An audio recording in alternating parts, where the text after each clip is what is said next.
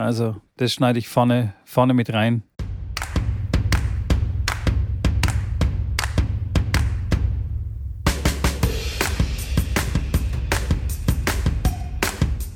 Herzlich willkommen zu einer neuen Ausgabe von Tennisplausch, Rambini. Wie immer, ganz am Anfang, die wichtigste Frage des Tages, der Woche, des Monats, des Jahres. Wie geht es dir? Mitko, ich muss dir sagen, mir geht's gut. Over. Podcast zu Ende.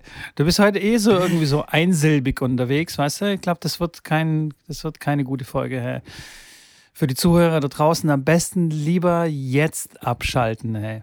Nein, Quatsch. Schrambini, äh, geht's dir echt gut, ja? Ja, doch, mir geht's gut. Ähm, tatsächlich viel organisatorisch zu tun und einsilbig unterwegs sein darf man auch mal. Wobei, ja, der Schein trügt, glaube ich. Mir geht's eigentlich ganz gut. Echt jetzt? Viel ja. organisatorisches zu tun. Dann habe ich genau das richtige Tool für dich, Schrambini.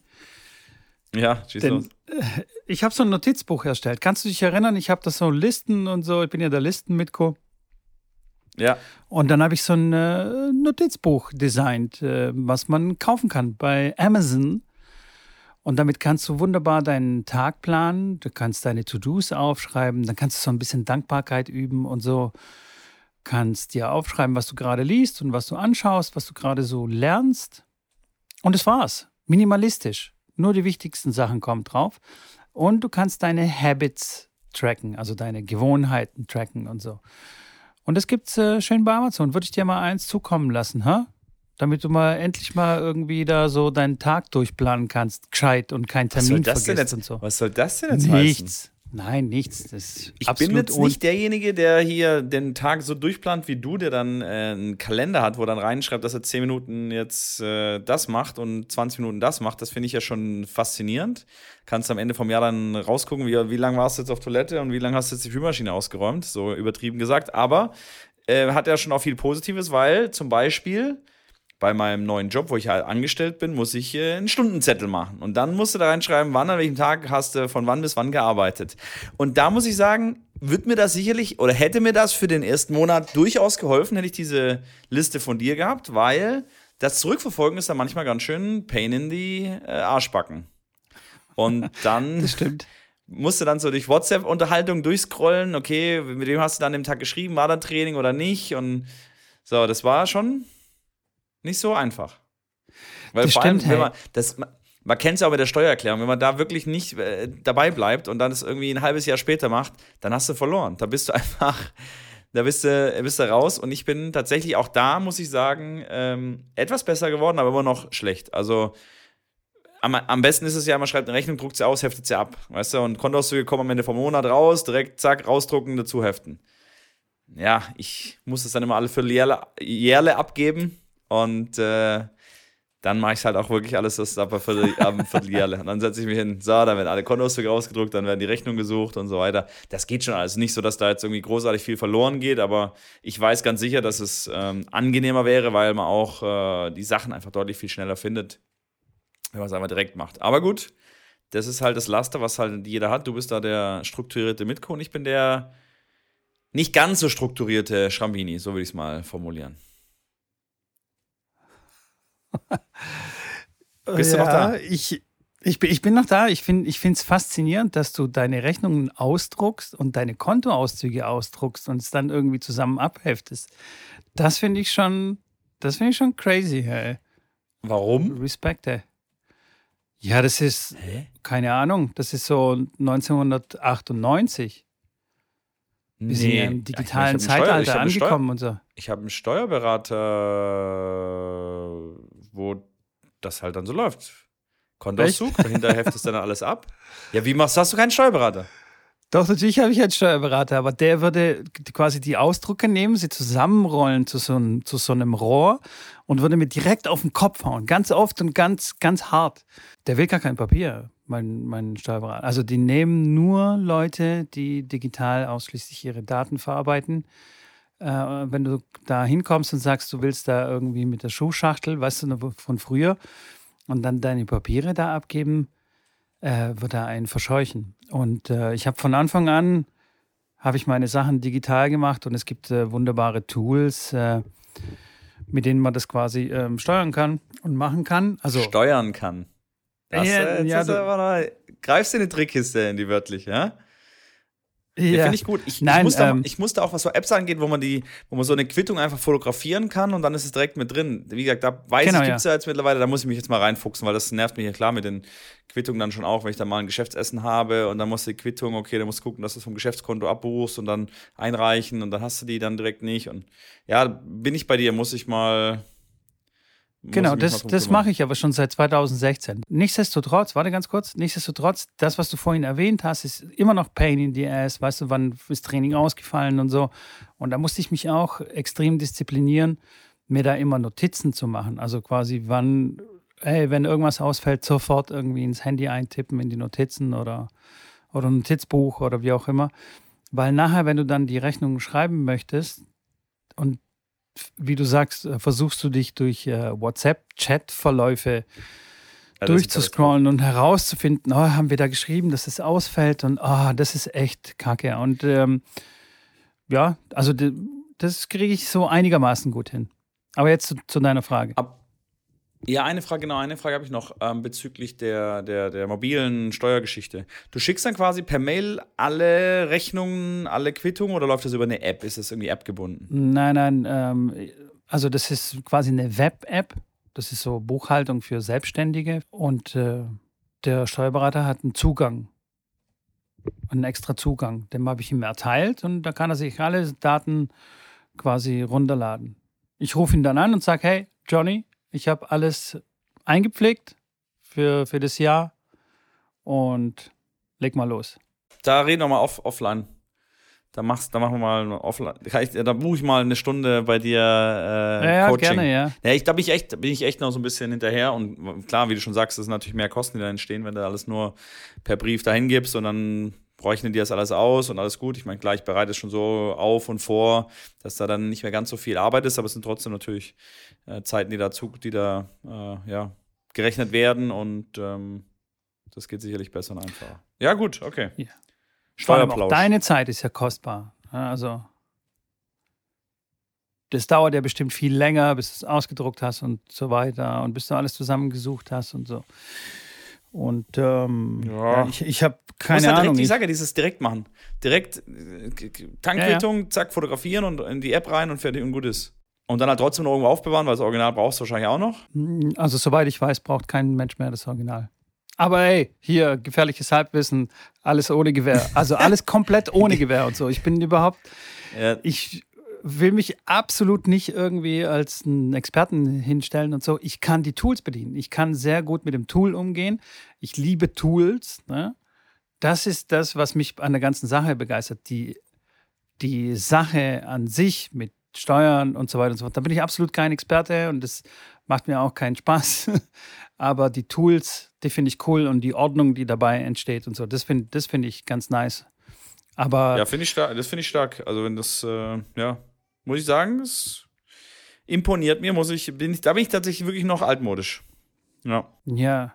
Ja, ja. Ich habe tatsächlich vor, keine Ahnung, habe ich glaube ich auch schon mal erwähnt, irgendwie 2018 oder so, zwei, doch, 2018, habe ich ja auch bei Trainerfortbildungen gerade darüber gesprochen, was es für Tools gibt, die dem Trainer ähm, auch helfen, quasi schnell und effizient sein Backoffice zu erledigen und nach außen hin auch professionell zu wirken. Also ich habe auch schon so viele äh, Nachrichten bekommen, so hey krass, deine Rechnungen, wie die aussehen und äh, was es da für Bezahlmöglichkeiten gibt und so. Da gibt es so einen Button, wo du dann drücken kannst und dann direkt auf die Bezahlseite und so. Das ist wirklich sehr komfortabel auch für die äh, für meine Kunden und ähm, das ist dann Klar. das rundet so das ganze Erlebnis ab. Das ist ja nicht nur das Training und so, sondern da ist man zuverlässig. Das Rechnung bezahlen. Was, Nee, aber ja. Das ist der neue Slogan von Mitko. Kommen Sie zu uns ins Training, Sie kriegen auch eine schöne Rechnung mit einem direkten Bezahl Bezahlbutton, wo sich direkt das Fenster öffnet. Nein, aber. ich verstehe schon. Ja, das ja, rundet das, das Ganze ab. Verstehst du? Absolut. Ja, ja. Wenn alles quasi on point ist. Ich habe sogar schon Absolut. Produktmanager, also die Mutter von einem, der bei mir trainiert ist, irgendwie Produktmanager bei einem Softwareunternehmen, die machen genau so was ähnliches, so Buchhaltungsprogramme und so. Die hat gesagt, Wahnsinn, was du da benutzt. Ich, ich habe das meinen Leuten geschickt und habe gesagt, so will ich, dass es aussieht. Ja, das ist schon crazy, ja. Ja, ja. Wie gesagt, ich bin Tool, Tools verliebt. Notiz-Tools. Tools für was weiß ich, Zeit-Tracking, für was, alles Mögliche. Bin ich, da bin ich Experte. War das immer schon so? War das in der Schule auch schon so? Oder, oder wie hat sich das nee. da bei dir entwickelt? Nein, nein, nein. In der Schule habe ich überhaupt gar keinen Computer gehabt. Also Schule war ich in den das 90er Jahren. Das ist mir schon klar. Du bist ja auch schon, wirst ja auch bald 70. Aber ja. die Frage war jetzt, ob du generell so ein Ordnungs- und, Nein, absolut ne, und so Planungsmensch warst. Ne, hat sich irgendwie entwickelt, okay. Hat sich dann irgendwann entwickelt. Ich hatte mit einem zusammengearbeitet, der hatte sehr viel Wert auf Ordnung äh, gelegt und so. Und das hat er mir irgendwie eingetrichtert. Und das ist dann auch geblieben. Und dann habe ich es auch entdeckt, so, dass das auch quasi auch so eine beruhigende Wirkung auf einen haben kann. Weißt du, was ich meine? Wenn du deinen Shit zusammen Klar. hast und du weißt, okay, du bist organisiert und mit wenigen Klicks kannst du irgendwie jeden Beleg und jedes, jedes Dokument finden. Und äh, das fand ich ganz cool. Und so habe ich dann angefangen, habe ich dann reingefuchst mit YouTube-Videos, Tutorials, wie organisiere ich meine, meine Files, also auf dem Computer und so, dass es kein so messy Ding ist äh, wo lege ich Sachen ab und so. Crazy, crazy stuff. Und äh, dann bin ich auf die Idee gekommen, ey, so ein Notizbuch zu machen, ist ja auch ganz geil, weil Tippen ist schon nice, so, ne, in den Computer, aber wir lernen dabei relativ ja. wenig, also beim Tippen. Und wenn, wenn wir mit dem Stift schreiben, ist dann so ein bisschen wie beim Tennisspielen, wenn du deine Bewegung immer, also oft ausführst, dann bleibt es auch im Gedächtnis. Und so ist es mit dem Schreiben mit, per Hand, mit Stift wenn wir da mitschreiben, kennst du es ja manchmal, wenn du dann so einen Spickzettel geschrieben hast, danach hast du den Spickzettel nicht mehr gebraucht, weil du einfach das, was du aufgeschrieben hast, sich eingeprägt hat bei dir in der Birne. Ich weiß nicht, ob das so war bei dir, aber. Ähm, und deswegen ist dann manchmal so per Hand Sachen aufschreiben auch ganz, ganz nett. Gerade wenn man den Tag plant. Ja, das, das ist ja nachgewiesen, dass das selber Mitschreiben mehr Lerneffekt hat, als das nur auswendig lernen oder im Computer abtippen. Gebe ich dir vollkommen recht. Äh, visuell und olfaktorische Reize, die dann da irgendwie zusammenkommen und äh, gemeinsam Synapsen da gebildet werden können, definitiv, äh, gebe ich dir vollkommen recht. Und auch da muss ich sagen, klar, habe ich äh, also Notizen mir selber aufschreiben auf einen Zettel. Ich habe so ein Notizbuch, äh, habe ich zwar, aber ich mache es dann, wie, wie, du schon auch sagst, wenn dann, wenn dann im Handy, weil ich meistens dann unterwegs bin ähm, ansonsten habe ich ja nicht wirklich dann in so ein, wie du schon sagst, wie das, was du jetzt bei Amazon da vertreibst, Notizbuch. Ja. Wo, ja. wo man sicherlich auch mal noch eine Seite nutzen kann für, für To-Dos oder sonstiges. Von daher, ja, definitiv genau. sinnvoll. Genau. Ich, wie gesagt, muss mich da noch ein bisschen mehr reinfuchsen und ein bisschen mehr ähm, damit auseinandersetzen, definitiv. Ja, und auch bei Büchern. Ich bin ja quasi noch bei der Challenge sozusagen. Mhm. Und höre mir sehr viele Sachbücher an. Und da muss ich tatsächlich auch noch besser werden. Also es gibt verschiedene Systeme, wie man sich da Notizen machen kann. Also für das Gehörte oder, oder Gelesene, dass man gleich mitschreibt, sich persönliche Notizen macht, damit es dann auch in der Birne schreibt. Weil jeder kennt es, man liest irgendwas und dann drei Monate später weißt du gar nichts mehr. Also so null so ganz dunkel. Gebe ich dir vollkommen recht.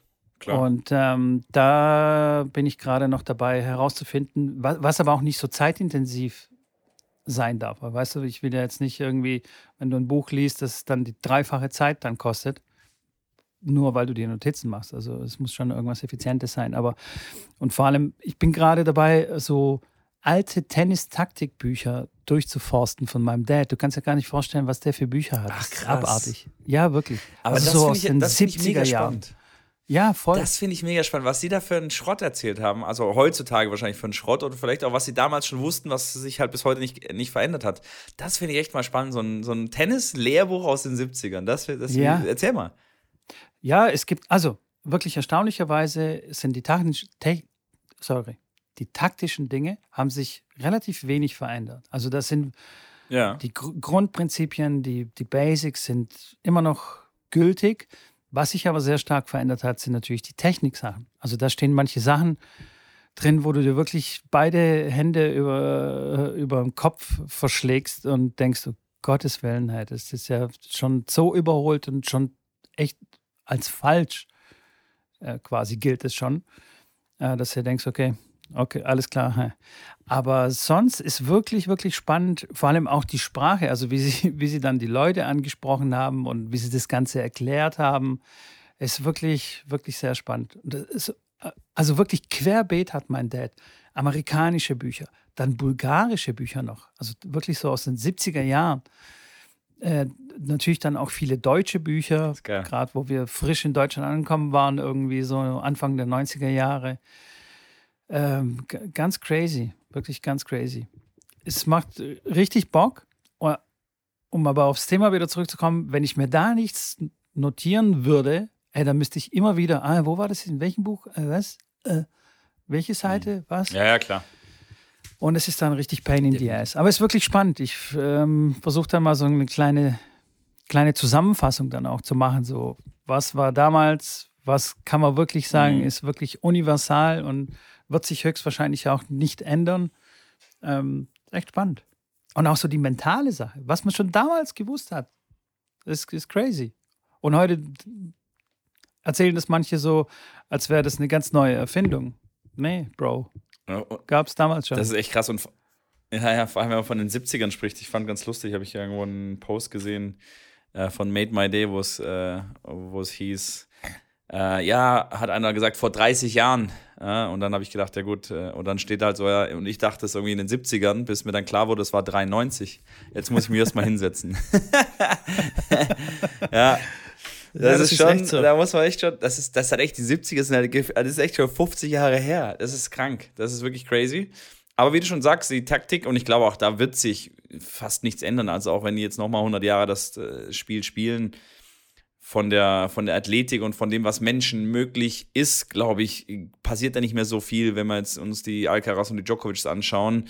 Also, dass jetzt einer mit 2,50 Meter jetzt plötzlich anfängt, ein guter Sprinter zu sein und mega beweglich zu sein, der dann halt serviert wie noch besser wie Karlovic und dann noch sehr gut zu Fuß ist, das ist einfach nicht möglich, äh, einfach physiologisch nicht möglich. Von daher gehe ich schwer davon aus, dass sich da wenig dran rütteln wird. Ähm, aber natürlich technisch, da ist man ja immer noch nicht ganz, sind ja viele dann noch auf der Suche nach dem wirklich perfekten und auch verletzungsfreien Nummer.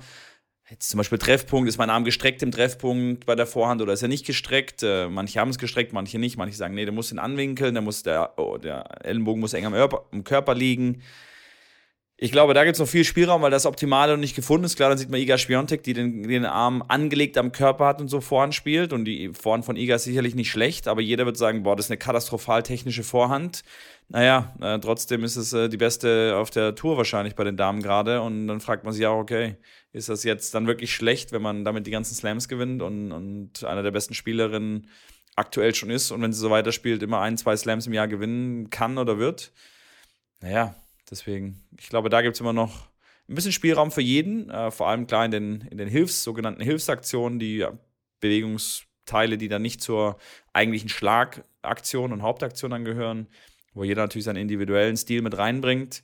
Ähm, aber ich sage, ich glaube, mental und technisch definitiv noch mehr zu holen als, als taktisch. Ich bin auch gespannt, wie es in 20, 30 Jahren im mentalen Bereich ist, weil jetzt habe ich wirklich das Gefühl, auch bei den Juniors, mit denen ich dann ab und zu unterwegs bin, ähm, dass die ähm, auch aufs Mentale schon schauen, dass sie dann auch mal einen Mentaltrainer haben und sich da mehr mit beschäftigen, was vor zehn Jahren ganz selten war in dem Bereich, weil dann hieß es ja oft klar, wie auch bei den Erwachsenen, okay, der hat psychische Probleme, wenn er einen Mentaltrainer hat, was ja völliger Schwachsinn ist.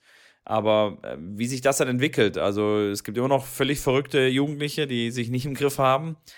Ändert sich das in 20 Jahren? Ist das dann so, dass die dann schon mit 10, 12 irgendwelche Tools an die Hand kriegen, dass sie sich dann mehr emotional im Griff haben oder ist es einfach im Lauf der Dinge, äh, weil einfach der, der präfrontale Kortex und das ganze Hirn einfach sich noch entwickelt und in Entwicklungsphase ist und die noch gar nicht diese Regulierung ähm, und die Beherrschung so gut meistern können, dass es einfach gar nicht möglich ist. und äh, oft dann die Erwachsenen oder die Trainer von den Kindern erwarten, dass sie sich gut benehmen und das alles äh, gut hinkriegen mit dem Verarbeiten, mit der Emotionalität und so weiter und so fort. Äh, das erwarten, aber ja, die Kinder das einfach auch noch gar nicht können teilweise. Von daher bin ich gespannt, was es da für Tools gibt. Natürlich gibt es Kinder, die schaffen das. Meiner Meinung nach hat es aber da ganz klar äh, was mit den Eltern zu tun. Also ich ähm, wenn ich mir die Eltern von Kindern anschaue, die komplett durchdrehen, dann sind das auch Eltern, die selber so ein bisschen, ja, wie soll ich sagen, nervös, hippelig sind, so ein bisschen dran, drauf sind, ein bisschen Druck machen und so. Und äh, Kinder, die völlig entspannt sind, da sind die Eltern auch todesentspannt, die einfach das Tennis anschauen, sich, sich freuen, wenn der Kleine einen Punkt macht. Und wenn er den Punkt nicht macht, freuen sie sich gefühlt auch und sagen, hey, hast doch toll gespielt. Und äh, ja, wenn du verloren hast, ist es natürlich schade, aber dann fahren wir nächste Woche wieder zum Turnier und hast du wieder eine neue Chance. Und die Kinder sind da meistens Natürlich kann man das nicht pauschalisieren, aber eine Tendenz ist da auf jeden Fall ganz ja. stark zu erkennen. Und das ist dann auch die Frage für mich als Trainer, wenn ich da mit den Kindern unterwegs bin. Ähm, wie stark kann ich da eingreifen? Macht es überhaupt Sinn, da einzugreifen, dem Kind dann irgendwie was an die Hand zu geben? Natürlich macht schon Sinn, aber äh, da muss, du musst, man muss die Eltern coachen. Also das, man, muss, man muss wirklich rangehen an die Eltern und die wirklich schulen. Das, glaube ich, hilft mehr als dem Kleinen irgendwie äh, beizubringen, wie man sich auf dem Platz verhalten soll. Weil die sind im Endeffekt die, die das Ganze fördern können oder dann halt auch dagegen arbeiten können. Äh, bin ich bei dir und jetzt muss ich so ein bisschen raten, was du alles gesagt hast, weil zwischendrin war der Ton weg. Deine Internetverbindung scheint ein bisschen instabil zu sein, aber ich weiß, was, was? du meinst und ich bin, äh, ja, ich weiß auch nicht, was da bei dir los ist. Technische Probleme, das hatten wir schon lange nicht mehr. Ähm, oh, das ähm, stimmt. Ja. Wir also ich sagen, find, wir sind routinierte Podcaster mittlerweile. Ja. Ich finde. Am ähm, Anfang, das war wirklich. am Anfang war es ja, am Anfang war es schlimm. Ich bin kurz, ich bin kurz abgeschweift. Kurz, kurz, kurzes, äh, kurzes Recap, bevor du dann weitermachen kannst ich würde behaupten, von den ersten 50, na, 50 nicht, aber von den ersten 30 Folgen, die wir aufgenommen haben, würde ich behaupten, ist mindestens bei der Hälfte irgendwas technisch schiefgegangen. Einer hat vergessen, auf den Aufnahmeknopf zu drücken, der andere hat das Mikro nicht richtig angeschaltet, der dritte hat dann irgendwie die falsche Quelle ausgewählt, da ist plötzlich das Internet abgekratzt, äh, dann hat man das vergessen, hier vergessen. Also das war wirklich, wir haben es ja schon Technik. Äh, Crashkurs genannt. Und äh, ja, das war. Und von daher muss ich sagen, die letzten, wir hatten also jetzt ganz selten mal irgendwie ein kleines Problemchen mal, aber ich muss sagen, da, sag ja, Routine, Routine, Routine ist da reingekommen. Learning by doing, ne? Wie, wie, wie man so das auch mit allen anderen Bereichen macht. Macht so immer weitermachen. Wenn es am Anfang, wenn es am Anfang nicht funktioniert, nicht aufgeben, Leute. Immer weitermachen. Irgendwann funktioniert es. Ihr seht es bei uns. Also zumindest die technische Aufnahmefähigkeit eines Podcasts in dem Fall jetzt. Ja, bin ich, bin ich vollkommen bei dir, Schrambini. Ähm, ich glaube aber auch, dass wir in, also heutzutage wir auch viel mehr Zugang haben zu, zu Wissen, was wir nutzen können, also gerade zu psychologischen Absolut. Tricks. Es gibt ganz viel Literatur, ähm, die jetzt nicht speziell äh, für den Sportbereich ist oder für den Tennisbereich, aber die, da kann man sich ganz viele Dinge ähm, abschauen, gerade aus der Wirtschaft oder wie auch immer, auch aus medizinischen, äh, aus der medizinischen Psychologie, da gibt es ganz viele Sachen, mit denen man sich beschäftigen kann. Äh, es ist halt nur eine Frage des Wollens und vor allem die Aufgabe von den Eltern, sich selbst auch zu bilden oder weiterzubilden, weil viele Erwachsene, sind wir mal ehrlich, okay, ich bin jetzt 30 Jahre alt, was soll ich jetzt noch lernen? Ich weiß doch schon alles. Äh, und äh, hören dann auf irgendwie, keine Ahnung sich Informationen reinzuziehen. Das ist halt dann natürlich, wie soll ich sagen, ja, es liegt halt in, in, in so ein bisschen Eigenverantwortung. Es muss ja nicht immer der Mentalcoach sein, der mitreist oder da irgendwelche Sessions macht, sondern einfach äh, sich selbst versuchen, da ein bisschen voranzubringen. Hundertprozentig. Ich meine, wie gesagt, zwei Sachen würde ich dazu sagen. Zum einen äh, würde mich mal so eine Literatur wirklich interessieren, um den, um den mentalen Umgang bei, jetzt sag mal, 12- bis 15-Jährigen wo die gerade so in der Phase sind, wo es dann losgeht, dass wir verstehen, okay, Turniere und Rangliste und ähm, ich will weiterkommen und das ist mein Ziel und das sind die Anforderungen, das ist der Druck, den ich bekomme. Wie umgehen? Das wäre für mich mal Literatur. Natürlich, ich sage, ich arbeite da schon seit jetzt mehreren Jahren in dem Bereich, trotzdem bin ich da immer noch nicht ganz klar, wie ich da rangehen soll. Also natürlich vermittle ich das, was ich halt, was mein Trainers, mein Trainerstil ist. Trotzdem, wie gesagt, diese Frage, macht das überhaupt Sinn, äh, so einem Kind da viel an die Hand zu geben und da drauf zu pochen? Oder muss es wirklich von den Eltern der erste Schritt gehen, der dann gemeinsam mit dem Trainer gegangen wird? Ähm, das ist sicherlich eine, eine sehr, sehr spannende Frage, auf die ich jetzt auch nicht wirklich eine Antwort habe.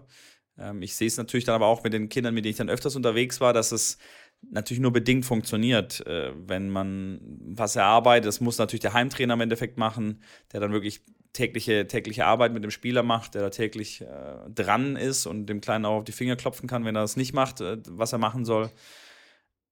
Aber ich finde diese Herangehensweise, und da habe ich mit einem anderen Coach mal drüber gesprochen, wenn die äh, Kinder scouten, äh, und das hatte ich mal irgendwann mal erwähnt in einem Podcast, dass in Neuseeland der Vater von Jamie, dass die in Neuseeland in die Schulen gegangen sind und die haben nicht gescoutet, wer kann am besten Tennis spielen. Die haben gescoutet, wer ist der beste Athlet. Also die schauen dann rein, wer kann am schnellsten rennen, wer kann am weitesten springen, wer springt am höchsten. Und den haben sie sich dann genommen und gesagt, okay, der wird, der soll Tennisspieler werden. Auch wenn er deutlich viel schlechter, wenn die einen Schläger in die Hand nehmen, auch wird, spielt er deutlich viel schlechter wie ein anderes Kind, was viel, viel besser Tennis spielt, aber auf Long Term wird der, der viel erfolgreicher sein, der mehr der Athlet ist, weil das Tennisspielen zu erlernen, das erlernst du dem dann zum einen einen Ticken schneller und zum anderen sind die, die am besten Tennis spielen, meistens die, die halt schon mit den Eltern auf dem Platz schon oft gestanden sind, die mit Freunden spielen, die halt schon Vorerfahrungen haben und deswegen spielen die besser. Ähm, und das finde ich einen ganz spannenden Ansatz, dass wenn man wirklich um, um einen Club arbeitet, wo man ein bisschen leistungsorientierter äh, scouten will, ich habe das ja selber damals gemacht in einem Kindergarten und in einem, in einem, in einem äh, in einer, nicht in einem Kindergarten, ja, auch Kindergarten, aber es war dann so ein Nachmittagshort, äh, wo ich dann Training angeboten habe, mal zu schauen, okay, wer, wer kann da vielleicht was werden und habe die mal eingeladen zum Tennisverein. Und da war ich, ja, ich war Anfang 20, da habe ich es wirklich so gemacht, der, der gut Tennis spielen konnte, der dann ein gutes Gefühl für hat, habe gesagt, hey, die Eltern, ey, der kleine Talent, äh, schickt dir mal zum Tennis. Und äh, eigentlich, eigentlich jetzt im Nachhinein würde ich sagen, würde ich nie niemals mehr so machen. Ich würde einfach, klar, ich würde eine Testbatterie machen, natürlich auch ein bisschen Tennis spielen, gucken, wie er das, was für ein Ballgefühl hat der, wie bewegt er sich im Raum. Aber ich würde einfach eine Testbatterie machen mit, klar, mit Sprinten, mit Werfen, mit äh, Springen, mit, mit allem drum und dran und dann danach entscheiden, was da, was da, ja, potenziell weit gesehen, also in die Zukunft geschaut, am erfolgreichsten ist. Als nächstes habe ich jetzt, mit, wie gesagt, mit dem Trainer, mit dem ich gesprochen hatte, der hat gesagt, er macht ein ganz genaues Screening auch. Wie groß zum Beispiel werden die Spieler? Das kannst du mit, mit Knochenabmessungen, kannst du das ja relativ genau bestimmen heutzutage, wie groß wird der Spieler. Aber wenn er halt nur 1,65 groß wird, ist die Frage, ob das dann Sinn macht, dass er Tennis spielt. Natürlich gibt es einen Schwarzmann, aber das sind halt wirklich die Ausnahmen, die dann wirklich unter 1,70 sind und dann erfolgreich Tennis spielen. Und ähm, der sagte mir auch, dass er wirklich auf die Eltern geht. Der guckt sich die Eltern an und entscheidet an, anhand der Eltern und anhand der ähm, des Gefüges, ob das Kind ähm, in die Akademie passt oder nicht. Was ich auch spannend finde. Natürlich A, finanziell, aber auch B, B, B mit dem Umgang, A, Umgang Kind mit Erwachsenen und B, auch nur, nur die Eltern. Wie stehen die dahinter? In Gesprächen, natürlich auch in der Probephase, erlernt man das dann, was haben die für Ansichten und so weiter. Und auch wenn das Kind dann wirklich talentiert ist, wenn der Trainer dann sieht, okay, mit den Eltern, das das ist eine schwierige Geschichte und das wird äh, zu Problemen führen. Dann sagt er, hey, das, das tue ich mir nicht an. Dann sucht euch eine andere Akademie. Ich will wirklich High-Performance-Athletes und irgendwie Kinder trainieren und wissen, okay, das hat ein Potenzial und nach oben keine Limits. Um, und das Kind will ich dann da haben. Und das finde ich, fand ich einen ganz spannenden Ansatz, dass der gar nicht wirklich das Kind, also dass das, was man eigentlich denkt, man sollte bei dem Jugendlichen oder bei dem Kind schauen, wie gut kann es Tennis spielen, das ist das Unwichtigste von allem. Sondern erstmal klar ein Screening, dann wie ist der als Athlet und dann drittens, was sind die Eltern, wie steht das im ganzen Zusammenhang und der Rest, der, der Rest ist trainierbar, sage ich jetzt mal. Auf jeden Fall, das finde ich echt einen guten Ansatz. Ähm, ich habe zum Beispiel sowohl Eltern als auch deren Kinder bei mir im Training und äh, ich sehe ganz klar Parallelen, was die Einstellung, Einstellung angeht, also was die mentale Einstellung geht. Wenn jetzt zum Beispiel der Vater oder die Mutter äh, oder die Mutter oft negativ auf dem Platz sind, dann sind die Kinder ja, genauso negativ. Oder suchen sie oft ähm, Ausreden, dann suchen die Kinder genauso Ausreden. Also die Muster übertragen sich eins zu eins. Und dann kannst du, wenn du dir die Eltern anschaust und oder du sie vielleicht schon kennst und weißt, okay, die ticken so auf dem Tennisplatz, dann kannst du zu 95 Prozent davon ausgehen, dass die Kinder eben diese Muster übernommen haben und genauso auf dem Platz funktionieren. Absolut.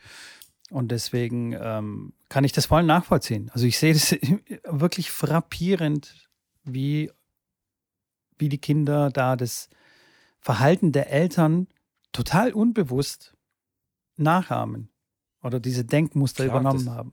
Das ist das echt geht, krass. Das geht Wirklich ja schon ganz krass. früh los. Ich meine, äh, nicht, nicht, nicht umsonst sagt man, dass man ein gutes Vorbild sein soll den Kindern und alles, was man macht, machen die nach und wollen sie nachmachen.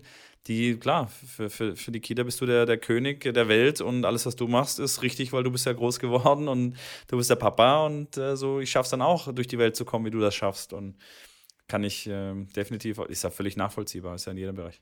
Ganz genau. Das, das nehme ich ja auch äh, total als Warnzeichen für mich. Also Pass bloß auf, was du zu Hause sagst, wie du dich verhältst, was du den Kindern vorlebst und so weiter. Also ich ja, sage das absolut. zu mir. Und ähm, deswegen ist auch für mich dieses, dieses immer Lernen, immer was Neues zu erfahren, immer mich neu weiter zu bilden, egal in welche Richtung, ob das jetzt Tennis oder was auch immer, finde ich enorm wichtig, ähm, da nicht einfach stehen zu bleiben und auch den Kindern zu zeigen, ey, der Papa lernt. Das ist normal zu lernen. Ja, ja, klar. Weißt du? Da ich, ich fand, ich fand, muss ich kurz jetzt diese Einstellung wie ich Muss ich kurz erzählen, fand ich, fand ich eine mega geile Idee, weil da ging es um Diskussionen mit einem Freund mich unterhalten bezüglich Schulsystem und dass man in der Schule halt nichts mit Finanzen lernt, nichts mit Börse, nichts mit Geld anlegen, nichts mit Rente, nichts mit gar nichts und dann kommt man irgendwie, muss man ja alle selber auch Steuer, ich sage ja, Steuererklärung, solche Geschichten, dass man da nirgends im Endeffekt im Schulsystem was lernt, gelernt kriegt und sicherlich für den einen oder anderen das vielleicht auch verkehrt ist, weil, sind wir ehrlich, wie viel, wie viel Mal hast du eine Wurzel aus einer Zahl äh, gezogen in deinem Leben bisher? Natürlich, Mathe ist gut und ist wichtig. Ähm, die Frage ist aber, ob man das irgendwie anpassen sollte, aber das überlasse ich anderen Leuten. Ich habe da meine eigene Meinung, beziehungsweise ja auch wahrscheinlich die Meinung von, von der Mehrheit, dass man da ein bisschen auch, hm, sag ich mal, menschennah oder lebens, aus dem Leben rausgegriffene ja, Themen genau, nehmen sollte. Und da war das Thema bezüglich mit Geld umgehen. Und da habe ich, äh, sagte mir, da gibt es ein geiles Tool, ähm, weil der auch hat, äh, hat einen Sohn. Und der sagte mir, der hat ein, ist es eine App, wo der Kleine eine Kreditkarte hat. Der Kleine ist jetzt sieben und der Kleine hat eine eigene Kreditkarte. Und auf der Kreditkarte hat er natürlich keinen direkten Zugriff, sondern er kann aber jederzeit das natürlich einsehen über sein iPad, wenn er eins hätte, oder über, natürlich kann er jederzeit zu den Eltern gehen. Und er hat dann quasi ähm, Aufgaben, die der Kleine zu bewältigen hat. Und für jede Aufgabe kriegt er, weiß er ganz genau, äh, wie viel Geld er dann kriegt. Kriegt er zum Beispiel für Spülmaschine ausräumen 50 Cent, für, keine Ahnung, 10 Seiten Buch lesen 50 Cent, für mal den Zimmer aufräumen Euro und so weiter und so fort. Und das sind Wochenaufgaben, die er dann halt gestellt bekommt, die er, die er sich erledigen kann. Und so kann er quasi sich das Geld ansparen und kann natürlich dann auch davon das Geld wirklich anlegen in der, in der App selber, oder wo man ihm erklärt, hey, wenn du jetzt 10 Euro nimmst und die anlegst, sind im nächsten Monat 11 Euro draus geworden. Und da muss er halt wissen, okay, okay, wie er es macht und was er dann tut. Und wenn die dann irgendwo weg sind, dann sagt er, hey Papa, kann ich jetzt hier, kann ich das haben? Und dann sagt er, ja, guck mal halt auf deine Kreditkarte, wie viel da noch drauf ist. Und dann sagt, ah nee, das ist mir zu teuer, nee, dann, dann, dann, dann spare ich mir das lieber auf für, für was anderes. Und so sagt er, kriegt er automatisch so ein ganz klares Verständnis von, ich muss was arbeiten, damit ich Geld bekomme und mir dann Sachen leisten kann. Und es nicht einfach hier, kann ich das haben? Und die dann sagen, ja, und dann nimmt man das, konsumiert das und ähm, die, dass die Kinder das gar noch nicht wirklich kapieren, wie das eigentlich funktioniert mit dem Geld und dass man es machen muss, dann Geld verdienen, man muss das ein bisschen sparen, man muss das zurückhalten und dann sich entscheiden, hey, will ich das Eis oder nicht? Weil dem kleinen Kind es beizubringen, ob er das Eis jetzt nehmen soll oder nicht, der will natürlich immer das Eis. Wenn er aber sagt, hey, er muss das selber irgendwie dann wieder erarbeiten mit irgendwelchen Dingen, die er zu Hause, also sinnvoll, das sind ja sinnvolle Dinge. Ich sage ja, Hausarbeit für die Kinder mitmachen ist ja wirklich, wirklich äh, sehr, sehr, sehr, sehr gut in meinen Augen. Ähm, fand ich sehr, habe ich wirklich gegrinst und gesagt, das finde ich legendär, das finde ich großartig. Denn schon, die Frage ist natürlich, in welchem Alter man das anfängt, ob sieben, acht, ob das ein Alter ist, wo das zu früh ist oder nicht. Aber er hat gesagt, er hat das jetzt frisch angefangen und er ist mega begeistert davon, weil der Kleine dann auch manchmal zu ihm kommt und sagt, hey Papa, äh, ich will noch ein bisschen Geld extra verdienen, äh, kann ich, kann ich, kann ich irgendwas machen? Und dann sagt der Papa, ja du, ich habe da draußen, äh, müssen wir mal, was, wir können da gemeinsam das äh, Gartenhaus mal, äh, mal von Spinnweben entfernen und ein bisschen putzen und dann gibt's gibt es einen Euro für. Okay, komm, lass machen und so, weißt du? Dann hat er so einen extra Antrieb und das fand, fand ich sehr, sehr cool. Fand ich eine coole, coole Geschichte und so. Hat zwar nichts mit Tennis zu tun, aber vielleicht kann ich das irgendwie ins Tennis ja. äh, übertragen. Ir irgendwie jetzt noch die Kurve kriegen, meinst du? Der spielt auch Tennis. Ja, spielt ich auch bin, Tennis. ich. Also, ah, ja, cool. Also, also Tennis-Podcast. Tennis ja. Perfekt. Genau, Haben wir die Kurve bekommen. Ja. ja, nee, also ich, wir machen das auch so ähnlich, nur halt nicht digital, sondern mit ja. Münzen. Aber ich bin noch nicht, ich bin mir noch nicht ganz sicher, ob das wirklich der richtige Ansatz ist und was dabei gelernt wird.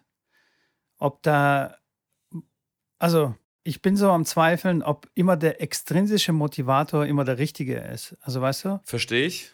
Du machst etwas und dann kriegst du aber etwas äh, dafür. Und ähm, da geht so ein bisschen, ja, die intrinsische Motivation. Ich mache das, weil ich es cool finde.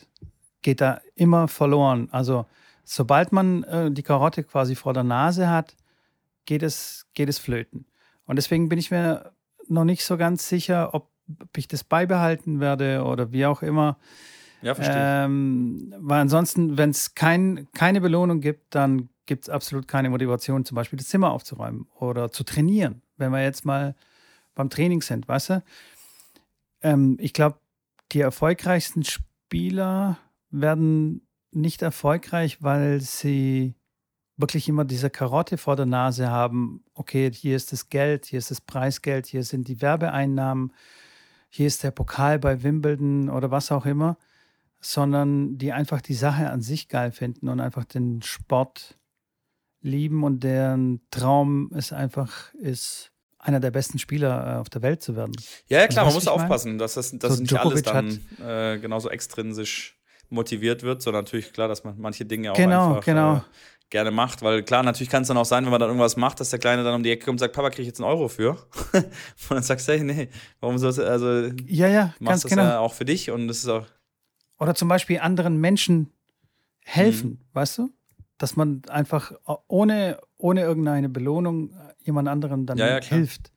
Und dann, wenn, wenn man das ein bisschen übertreibt mit, dem, mit der Belohnung, überspitzt, kann dann der Sohn dann sagen, ähm, hilf mal der alten Frau jetzt mal der die Einkaufstüten, okay, krieg ich einen Euro. nee, krieg keinen Euro, dann mache ich es nicht. Streckt dann genau. die Hand aus äh, zu der, ja, ja, klar, das stimmt. Zu, genau, zu der alten Frau und sagt so, wo sind wo Trinkgeld. Sind 20 Cent, Kriegt da jetzt kein Trinkgeld für. So. Überleg mal, die sagt. Das dann, genau. Der sagt dann zu der Oma, so, kriegt genau einen Fuffi, also ein 50-Cent-Stück. Genau. Ja, verstehe genau. ich. Also um das Verständnis zu schärfen, wie die Welt da draußen funktioniert, ob man das gut findet oder nicht, ist wieder eine andere Sache. Ist es vielleicht gar nicht so schlecht, aber um da nicht komplett abzustumpfen, ähm, bin ich mir noch nicht, bin ich mir noch nicht ganz sicher und deswegen versuche ich, ja, keine Ahnung, weiß ich noch nicht, wie ich das handhaben werde. Muss mich noch ein bisschen reinlesen. Da gibt es bestimmt schlauere Menschen, die sich darüber Ach, auch schon Gedanken gemacht das haben. Das kann ich dir garantieren. Aber jetzt mal zurück zum Tennis, bevor wir jetzt äh, wirklich fast den ganzen Podcast ja. nur über andere Sachen reden. Ähm, es war ja Hopman Cup, wie du auch mitbekommen hast. Haben sie in Nizza gespielt. Ähm, ja, habe ich. Und ja. Croatia. Kroatien hat gewonnen, tatsächlich, ja. Äh, Borna Coric und sein, seine Teamkameradin Donna Vekic haben, den, haben das Turnier gewonnen, waren auch natürlich ein bisschen leicht favorisiert aufgrund der ja, Setzliste, würde ich jetzt mal behaupten, von beiden Einzelspielern. Da waren natürlich die anderen, zum Beispiel die Schweiz im Finale. Würde ich mal behaupten, du kennst keine von den beiden Spielern, die im Finale gegen Kroatien gespielt haben. Ich äh, nenne mal den Mann.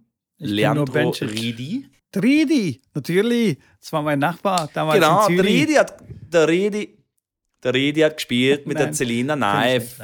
Kenne ich echt nicht. Ja. So. Aber was war so mit ja, Deminau, Deminaur und ähm, Carlos ja. und so?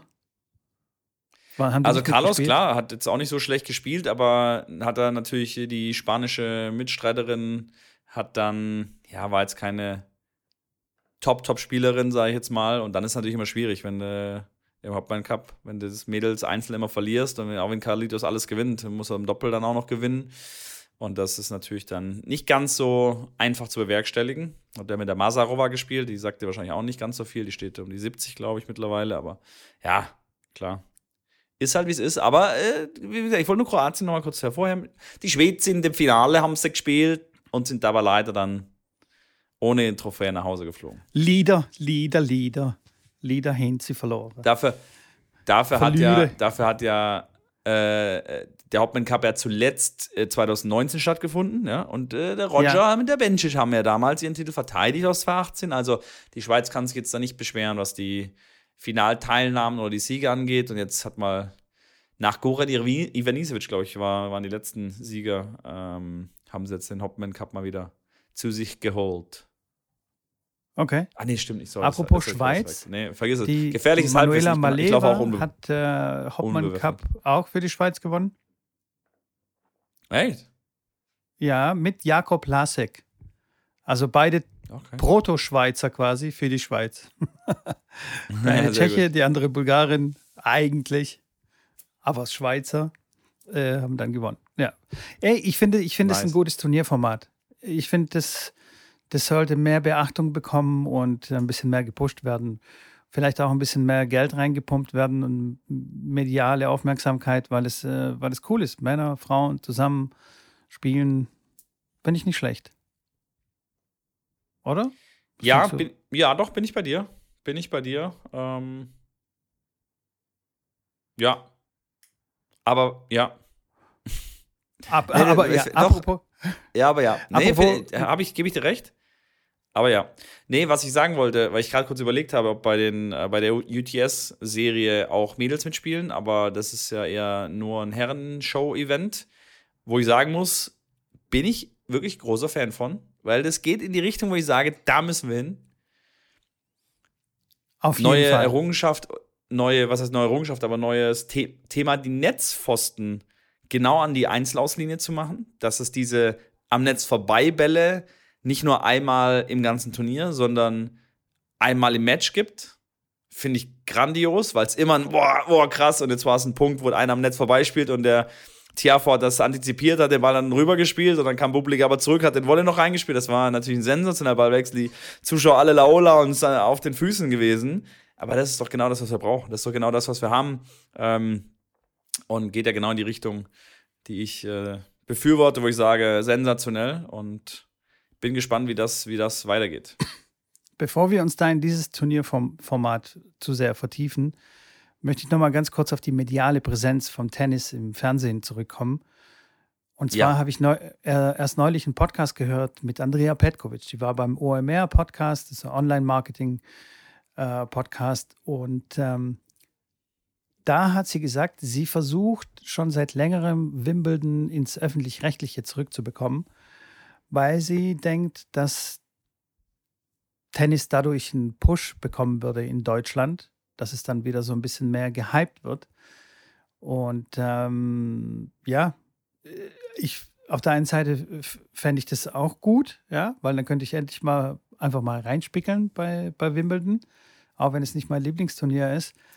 Glaubst du tatsächlich, dass Fernsehen noch so eine Relevanz hat, dass dann Hype ausgelöst werden kann? Weil äh, noch bis vor ein paar Jahren hat ZDF und ARD nochmal irgendwie einen Versuch gestartet mit Fed Cup und so weiter und das ist voll in die Hose gegangen.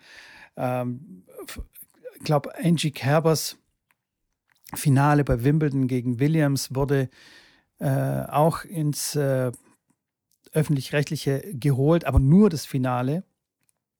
Und das hatte auch ziemlich schlechte Einschaltquoten. Ähm, was, wie, wie, wie denkst du darüber? Boah, ist eine gute Frage. Also, dass es, dass es einen Boom auslösen wird, das kann ich mir nicht vorstellen, nur weil sie da jetzt äh, Wimbledon im Fernseher übertragen. Ich bin fest überzeugt, dass äh, ja auch jetzt schon die meisten Leute vom Fernsehen weg sind. Viele haben Fernseher einfach nur noch rumstehen wegen Prime und Netflix und, und, und, ihren Abos im Endeffekt. Aber wer schaut denn heutzutage noch irgendwie Fernseher? Also das, klar, diese, diese Talkshows, die es vor 30 Jahren, 1993, äh, noch gab, klar, die gibt es jetzt nicht mehr, aber läuft ja natürlich anderer Schrott dann um die Mittagszeit rum. Und abends, ja, ich sage, ich nutze es auch so gut wie gar nicht. Ähm, ähm, und glaube nicht, dass es da großartig einen Boom gibt. Natürlich, mit Sicherheit werden es ein paar hunderttausend äh, mehr Leute anschauen deutschlandweit, weil viele sagen, ich würde es gerne schauen, aber ich kann es nicht und ich habe jetzt keine Lust, mir ein Sky-Abo zu holen deswegen. Nichtsdestotrotz kann ich mir schwer vorstellen, dass wirklich viele neue im Endeffekt dazukommen. Und zu einem Boom gehört dazu, dass viele neue sich das jetzt anschauen. Das heißt, viele generell auf der Fernseherplattform unterwegs sind und sagen, ach, äh, Wimbledon, ach cool, das schaue ich mir jetzt an und setzen sich dann hin und schauen sich ein Fünfsatzmatch an an Wimbledon. Also das wird nicht passieren. Also da sind wir ja wieder beim Thema, dass die Leute dann sagen, hey, Tennis, ja. Und das ist ja, ich, ich, ich mache mir einen Spaß daraus. Ich frage ja jetzt ganz häufig Leute, die ich kennenlerne, Tennis, okay, wie findest du Tennis? Ja, nee, habe ich nie einen Berührungspunkt mit gehabt. Hast du schon mal Tennis live gespielt? Hast du es schon mal geschaut? Hast du schon mal Grand Slam geschaut und so weiter? Und es ist wirklich ganz spannend, was, hier, äh, was da der O-Ton ist von den Leuten und der gemeinsame Nenner im Endeffekt von allen, dass sie sagen, ja, irgendwie ist es, das bockt mich nicht anzuschauen. Also es macht mir, es ist irgendwie, also geht so in Richtung langweilig, so ein bisschen Richtung Fußball, wo die Leute dann sagen, okay, da rennen irgendwie 22 Leute den Ball hinterher und ein Schiedsrichter rennt auch noch hinterher. Ähm, Fußball, klar, ist ein bisschen andere Geschichte, aber im Tennis im Endeffekt ähnliches Thema, wenn sich die Leute, wenn die Leute keine Fans sind, sondern sagen, ich bin schon ein bisschen sportbegeistert und mache auch Sport, aber Tennis anschauen, nee, also da habe ich Besseres zu tun, so nach dem Motto. Und ähm, ja, das ist das, was ich tatsächlich von, von allen höre, die nicht wirklich selber sehr, sehr viel spielen oder viel schauen. Und das glaube ich nicht, dass sich dadurch wirklich viel tun wird, wenn das zu den öffentlich-rechtlichen kommt. Nichtsdestotrotz finde ich es cool, weil man natürlich dann mehr Leute irgendwie wieder dazu bringt und, und die Jugend vielleicht dann auch mal ein bisschen mehr schaut, aber von einem Boom würde ich da jetzt, ähm, also da würde ich, wäre ich sehr, sehr überrascht, wenn es dazu kommt. Ja. Siehst du das anders? Für, nee, äh, sehe ich so ähnlich. Mm, Petkovic hat im Podcast es verglichen mit der Frauen EM oder WM, ich weiß es nicht mehr genau, vor ein, zwei Jahren oder so. Oder gerade eben, ich mhm. weiß es nicht. Ähm, die läuft gerade eben wurde, auch, ja. ja, aber ich glaube, die davor wurde, oder die EM wurde so toll übertragen und viele, mhm. ähm, keine Ahnung, äh, viele Sendungen drumherum äh, gebaut und es war einfach irgendwie toll aufbereitet. Aber da sind wir wieder beim Thema. Fußball ist total ähm, berechenbar. Du hast 90 Minuten Spielzeit, klar, hier und da hast du mal ein bisschen Verlängerung und, und so weiter, äh, wenn du dann in die K.O.-Runde kommst. Aber du hast eine feste Sendezeit, du kannst fest planen, wann da diese Sendungen drumherum gebaut werden können. Es ist wirklich sehr gut planbar. Tennis, absolut unplanbar. Du weißt nicht, wann du die Sondersendung machst. Es müssen alle irgendwie äh, auf Abruf bereit sein. Ähm, dann läuft hier die Sendezeit aus, dann kommt, äh, keine Ahnung, ein Film dann, der geplant wurde und zack ist ja, Tennis dann aus. Oder, oder verschiebst du den Film und verärgerst dann die Filmfans und so. Das geht halt gar nicht. Und es ist, das ist einfach, Tennis ist eine absolute Katastrophe zum, zum Senden. Wenn du ein normaler Sender bist und nicht ein dedizierter Sportsender äh, bist, der dann sagt, okay, wir senden die US Open oder die Wimbledon no matter what. Also egal was passiert. Ganzen Tag. Ja. Genau. Ähm, und das, das macht wirklich Tennis, Tennis so schwierig. Deswegen hat Tennis, glaube ich, auch so ein, so ein großes Problem. Und dann, was Petko auch ganz richtig gesagt hat, gibt es beim Tennis auch so viele Interessensgruppen, äh, die da untereinander sich battlen. Die ATP, dann die ITF, dann noch die WTA, äh, was weiß ich, wer da noch rumfuscht und so.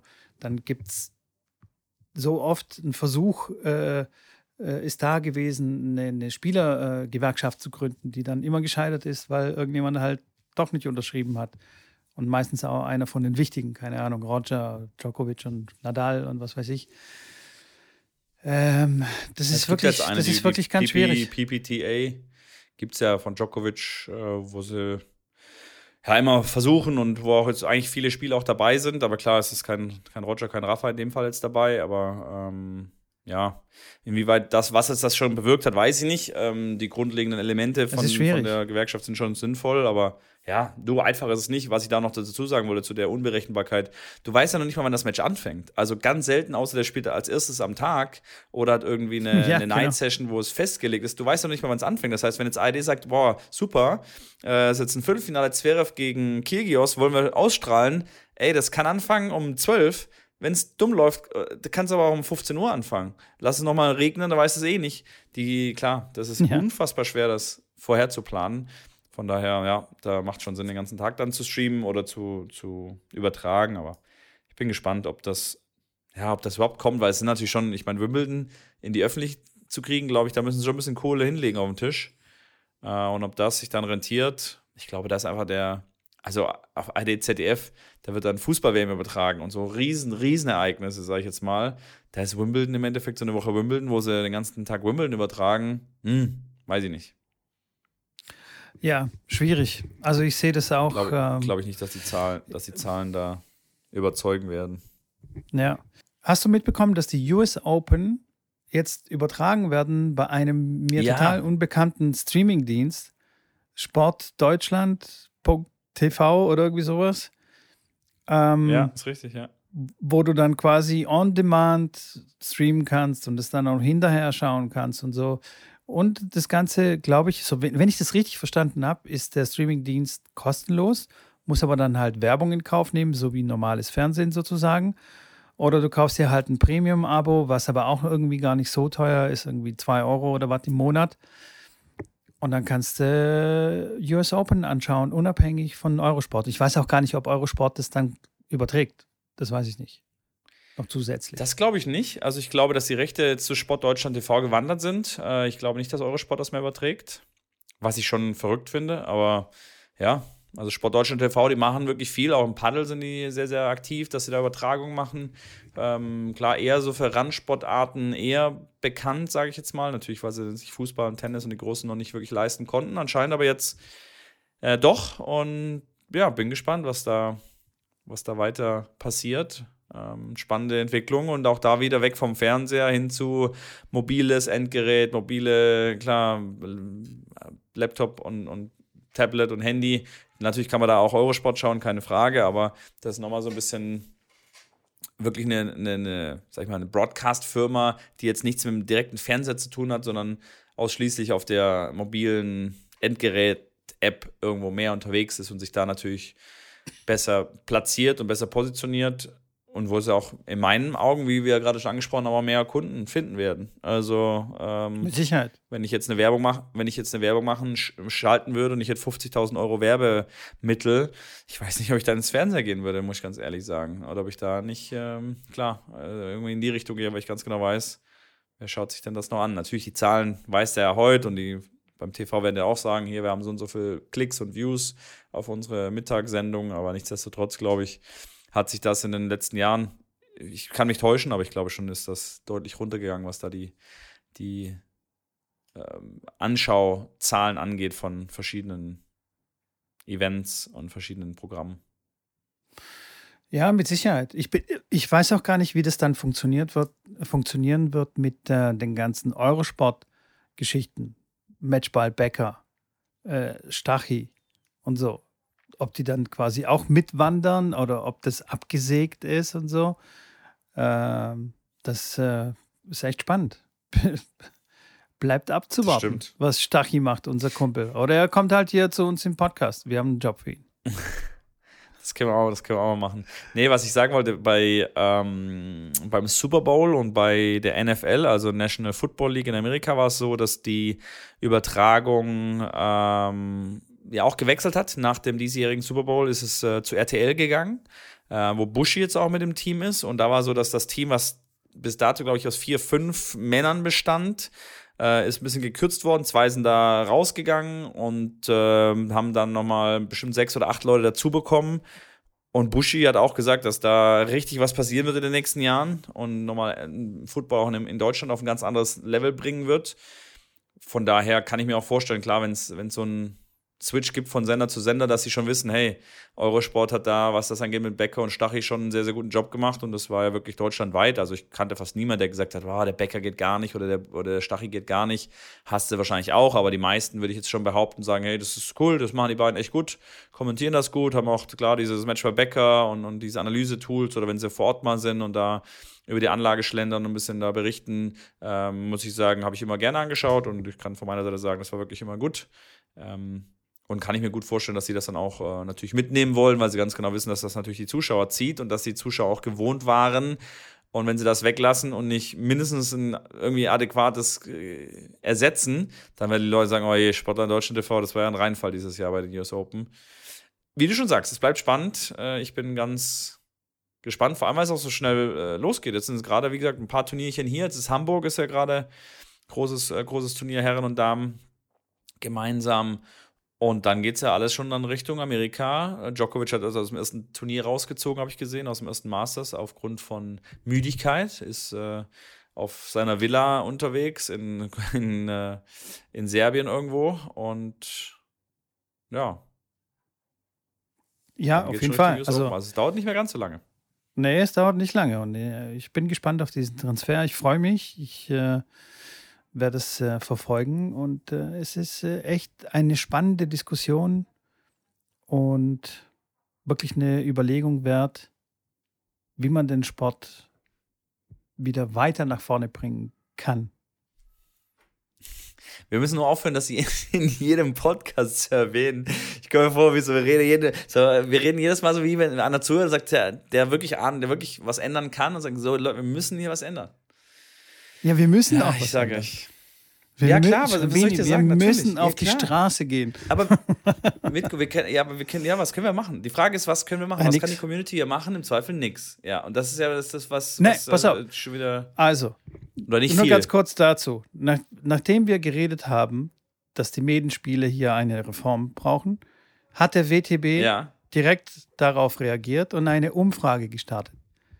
Ich sage ja, die hören alle heimlich den Podcast, holen sich hier Inspiration und dann passiert etwas. Wir können hier schon etwas bewegen, Schrambini. die haben die Schon Umfrage gestartet. Zufall, Worum ne? ging es da ganz kurz? Da ging es da ging's um die, äh, um die Medenspielrunde. Ähm, ich habe die Umfrage jetzt selbst nicht gesehen, aber da ging es darum, äh, also das wurde mir berichtet, will man zum Beispiel eine Hin- und Rückrunde? Will man, dass die Verbandsspiele länger gehen? Äh, will man No-Ad-Regel? Will man, was weiß ich was? So, die Fragen. Okay. So mehr oder weniger die Ja, Fragen, cool. die wir uns da gestellt haben. Wie gesagt, da ist einer, der hört dazu und hat gesagt, oh, shit, wir müssen hier was machen. Wir müssen nachziehen. Wir müssen nachziehen. Die von Tennisplausch geben den Takt an, also müssen wir uns anpassen. Hopp, hopp, hopp, hopp, schnell. Finde ich Ja. gut. Nee, äh, Finde find ich, macht ja find ich tatsächlich gut, ja. Mal auch mal die, das Ohr an, am, am, wie sagt man, am Spieler äh, zu legen und mal zu hören, was die wirklich wollen, was da wirklich Sache ist. Und ich habe gesehen, eine neue Eilmeldung der, also die Führung vom DTB ist nicht mehr ähm, ehrenamtlich, sondern es werden Hauptberufliche äh, werden. Was ich auch in dem Sinne ziemlich gut finde, weil diesen Spagat zwischen ehrenamtlich, dem eigentlichen Beruf und so ähm, ist enorm schwierig. Und ja, also ich finde es gut, wenn es da wirklich Leute gibt, die dafür bezahlt geben, äh, werden, die da ähm, auch wirklich 100 Prozent ihrer Zeit, ihrer Arbeitszeit dem Deutschen Tennisbund widmen können. Und ähm, also der, das ehrenamtliche Amt sozusagen wird bleiben und quasi als Aufsichtsrat fungieren. Was auch eine gute Sache ist. Dass Ja. die bezahlten Typen da also auch nicht komplett durchdrehen können und irgendwie, was der Kuck, was machen. Finde Ja, ja, find klar. Ich, Nee, ich gar nicht ich gut. so Ich schlecht. sage, auch ein Verein, ja, wie gesagt, der Verein, der sich das leisten kann in irgendeiner Form oder sich da Gedanken drüber macht, finde ich auch eine sehr, sehr sinnvolle Sache, dass man lieber sagt, hey, man hat da jemanden, der Geld dafür kriegt und macht es vernünftig, wie wenn es irgendwie vier Leute machen, die es äh, ehrenamtlich machen und keiner hat wirklich hundertprozentig der Zeit dafür und macht, macht nur alle nebenher noch ihren Hauptjob und ja, dann wird es meistens halt nicht ganz so gut und schnell erledigt wie in einem normalen Berufsleben. Aber ja, das sind die, die Dilemma, Dilemmata. Ist die, von, die Mehrzahl von Dilemma, Dilemmata eigentlich? Ja, glaube schon, ja. Dilemmas. Man kann Nee, wahrscheinlich viele Dilemmas sagen. auf keinen Fall. Ey, man kann viele sagen. Da habe ich jetzt was für dich. Komme ich auf den Platz hier bei uns im Training und dann ging es darum, ein kleiner Junge, der ist 12, 13? Ich glaube 12. So, dann ging es um Aufschlag und ein Ass.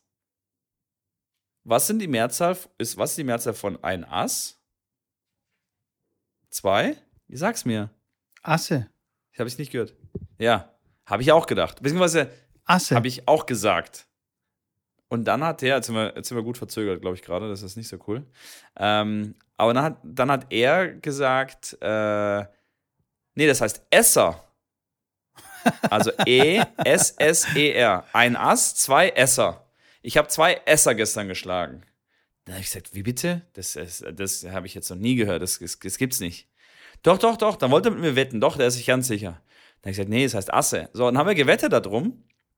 Ich glaube, wir haben 50 Liegestütze oder sowas gesagt. Ich so, ja, komm, dann machen wir 50 Liegestütze, dann haben wir beide was davon, der Verlierer, okay. Dann habe ich gegoogelt und tatsächlich im Duden steht beides. du kannst, die Mehrzahl von Ass ist auch Esser. das ist ja. Unglaublich. Das ist ja skurril, ja. Ja, also da habe ich noch nie drüber Gedanken gemacht. Dann sagt er, ja, hier zwei Esser habe ich geschlagen. Ich so, bitte was? Was für ein Ding? hast du Tennis gespielt oder was hast du da gespielt? Aber wirklich, Tatsache, man kann auch Esser sagen. So gibt es ja in vielen Bereichen. Ähm, aber jetzt auch, wie gesagt, um den Tenniskreis wieder zu schließen, was man alles so und so sagen kann, gibt es die Mehrzahl auch in der Form. So, jetzt wisst ihr Bescheid, Leute da draußen. Scheint aber eher so ein Ding hier im Osten zu sein, weil als ich in die Runde gefragt habe, war es dem einen oder anderen auch noch geläufig, dass es Esser heißt. Noch nie gehört. Aber nein. Ich auch nicht. Man lernt ja nicht aus. Man lernt nie äh, aus. Nie aus, so rum. Sehr gut. Ich ja. wollte ja immer weiter lernen, also habe ich heute was dazugelernt. Sensationell, Schrambini. Danke Wie hierfür. Sehr, sehr gerne. Dafür sind wir da hier, dass jeder noch was mitnehmen kann. Und jetzt habt ihr wieder heute Abend beim Stammtischgespräch wieder einen kleinen unnützes Wissen Joke. Stammtisch. Hast du einen Stammtisch? Ich habe einen Stammtisch, ja. Das ist der hoch- und runterfahrende Bürotisch, der bei mir jetzt hier gerade steht, bei dem ich hier den Podcast aufnehme. Nee, ich habe keinen Stammtisch. Nee, nee, nee, natürlich nicht. Nee. Sehr gut. Das ist auch so ein Ding, was, nee. glaube ich, ausgestorben ist, so ein bisschen. Ja, das ist. Das ist Aber hat, Stammtisch. Das hat schon auch ein bisschen Pfui, Pfui-Beigeschmack, so ein bisschen. Ja, das stimmt. Ja. Bier, Rauchen. Ja, pfui. Nee, wir gehen jetzt nicht. Wir, tau wir tauen da nicht ein. Wir tauen da nicht nee, ein. Nee. Wir tauen schnell wieder auf. Und zwar. Genau. Mit einer Verabschiedung. Mit einem Tschüss. Genau. Mit einer ja, Mehrzahl stimmt. von Tschüss. Ah, ist das schon wieder? Tschüsses. Nee. Tschüsses, aber auf Tschüss. Italienisch. Tschaußens. genau. ja, äh, wie immer, natürlich, bevor wir uns verabschieden, ähm, würden wir uns richtig darüber freuen, wenn ihr den Podcast äh, vor allem auch weiterschickt an Freunde, Bekannte. Wenn er sagt, da habt ihr jemanden, der ähm, sich vielleicht Podcast gerne anhört. Und wenn ihr das machen wollt, dann macht das diese Woche, weil nächste Woche haben wir vielleicht eine kleine Überraschung für euch, wo ein neuer Zuhörer da vielleicht auch direkt äh, sich drüber freuen würde. Ich will da nicht zu viel verraten. Ansonsten natürlich gerne abonnieren und die Glocke drücken könnt ihr machen, uns äh, auch abonnieren. Man kann auch abonnieren, äh, äh, ähm, ähm, Bewertungen schreiben. Man kann auch mit Sternen bewerten. Da haben wir jetzt auch, wie gesagt, glaube ich, weit über 100 Bewertungen, was uns natürlich sehr, sehr freut. Ähm, ne? Es geht immer weiter, immer, immer, immer weiter. Tenniscamp haben wir noch. Es ist nur noch vier Wochen. Leute, Ladies and Gentlemen, vier Wochen äh, Erwachsenen-Tenniscamp.